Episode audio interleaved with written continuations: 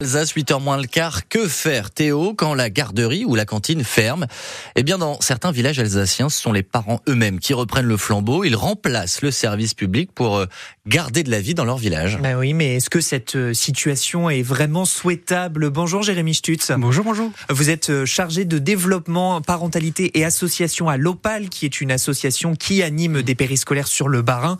L'exemple de Natsviller dont on parle ce matin, c'est loin d'être un cas isolé dans la région alors, c'est loin d'être un cas isolé, mais c'est euh, oui, c'est loin d'être un cas isolé parce qu'effectivement, de plus en plus des petites communes euh, sont ont de moins en moins de moyens, euh, et puis des familles qui reviennent un petit peu dans les communes et qui souhaitent effectivement un petit peu se, se mettre à leur service pour pouvoir dynamiser au-delà juste de la question de la cantine, hein, de la garde, de l'accueil de l'enfant. Parce que l'enjeu, c'est de garder les écoles ouvertes, c'est ça qui apporte de la vie dans, dans ces villages. Alors c'est la porte d'entrée en fait. Hein. La porte d'entrée, c'est les enfants effectivement. Et puis après, ben, on, on, se rend compte nous en fait dans notre expérience que de plus en plus, ben, c'est une première étape qui après en génère d'autres. C'est aussi après des associations qui se mobilisent ben, sur euh, sur Wildersbar, ben, avec les lutins de la Serva, ben, pour monter un café associatif. Voilà, c'est des choses qui, des effets de boule de neige, qui génèrent des effets positifs après, par la suite. Mais est-ce que ce phénomène, il faut euh, s'en réjouir ou s'en inquiéter, selon vous? Bah. Les, deux en fait. Je pense qu'effectivement, ce qui nous conduit un petit peu à à, à cette question-là de, de, de, de, villages qui euh, qui se dépérissent, qui ont peur que les écoles se ferment, que les familles partent en fait ou mettent leurs enfants ailleurs dans des plus gros dans des plus grandes villes. Effectivement, ça peut inquiéter. Et en même temps, je suis assez optimiste parce que je me rends compte que des familles euh, ben, ou des parents en fait euh, créent du lien ensemble, euh, trouvent des solutions ensemble très concrètes à leur échelle en fait. Et c'est ce que je trouve moi positif, c'est cette réaction en fait liée à une situation qui qui semble un peu un peu déprimante en fait, hein, mais qui qui génère des des initiatives. Il y a une espèce de sursaut en fait en ce moment dans certains villages où on se dit qu'on n'a pas envie de laisser dépérir des, des communes rurales. C'est ça. En tout cas, c'est c'est vraiment quelque chose de vachement intéressant parce que on nous disait que l'engagement associatif était un petit peu difficile, un peu compliqué en fait, hein, et qui se perdait un petit peu.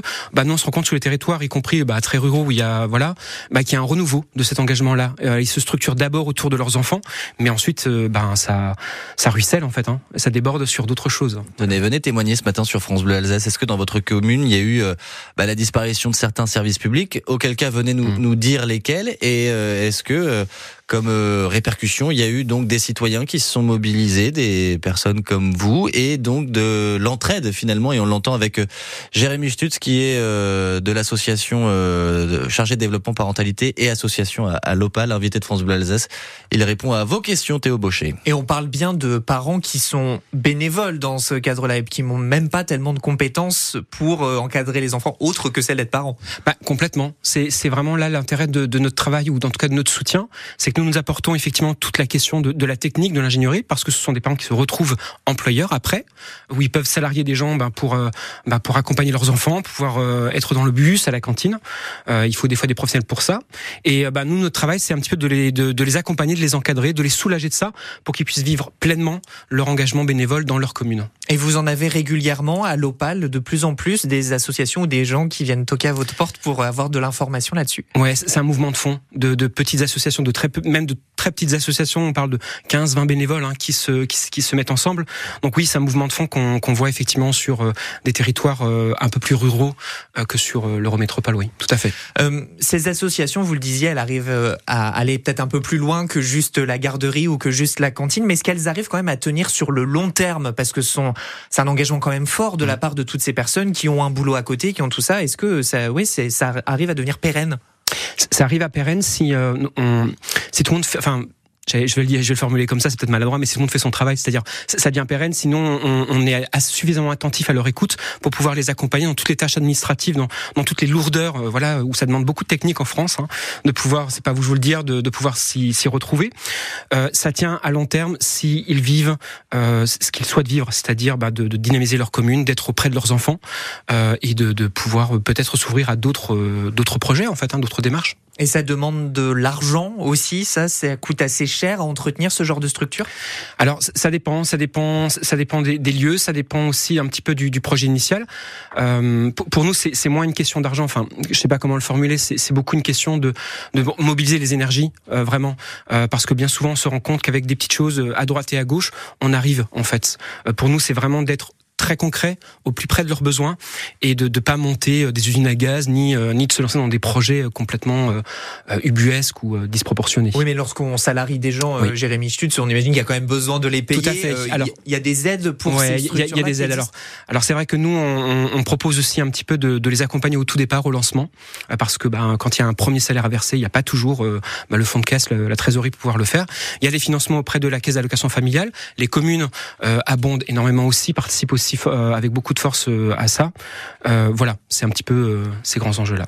Ça interroge quand même comme fonctionnement de se mmh. dire est-ce que c'est le rôle des parents de, de faire ça, la garderie, la cantine? Normalement, c'est le rôle de la commune. Alors je, pense que la, commune doit être euh, le, pilote, en fait, hein, doit pouvoir euh, diriger ça parce que c'est elle qui a une vision d'ensemble aussi large. Et de plus en plus, bah, on parle d'intercommunalité, hein, de communauté de communes. Et euh, souvent, bah, on a des RPE, enfin voilà, des, des regroupements scolaires qui se font. Mais le, le, fait que les parents se, se mobilisent, c'est pas nouveau. En fait, on l'a, on l'a, on l'a, on l'a vu il y a très longtemps, dans les années 50, autour bah, des enfants en situation de handicap. C'est quelque chose de, de, très vieux, mais qui trouve une nouvelle forme aujourd'hui, beaucoup plus concret sur la commune. Euh, et alors, dans ce cas, comment est-ce que vous êtes reçu par les élus locaux dans ce genre de situation? Est-ce qu'ils sont plutôt, vous êtes vus un peu comme des sauveurs ou est-ce que euh, ça les embête un peu de voir ces associations qui se montent à leur place? Non, non, du tout. En fait, hein. il y, a, y, a, beaucoup de curiosité euh, et de surprise surtout. Euh, et il n'y a, pas du tout de, de défiance parce qu'en fait, ben, pour les élus, sont eux-mêmes des bénévoles. Ils sont eux-mêmes aussi un petit peu dépassés où ils, ils souhaitent que les familles restent dans leur commune. ont des fois un petit peu peu de moyens.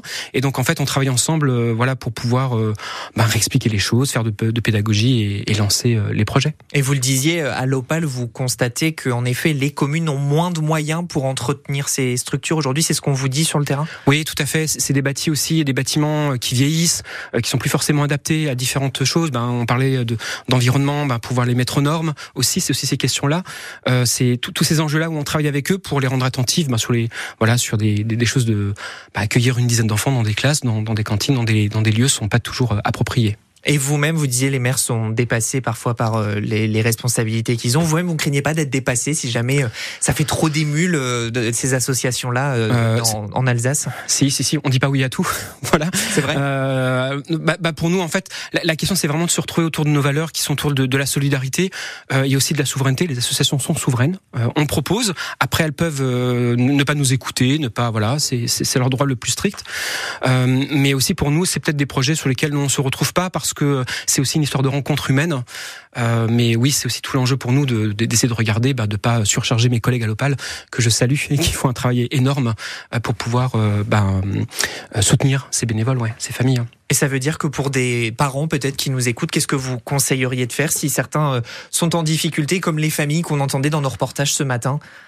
Alors, dans un premier temps, je pense que ce qui est vraiment essentiel, c'est de se, de se regrouper, euh, voilà, de, de, pouvoir se parler entre parents, entre familles, euh, et puis peut-être de premier un premier échange avec la mairie, avec la commune, parce que euh, des fois il peut y avoir d'autres projets, des choses qui sont déjà en place, dont, dont ils n'ont pas forcément connaissance.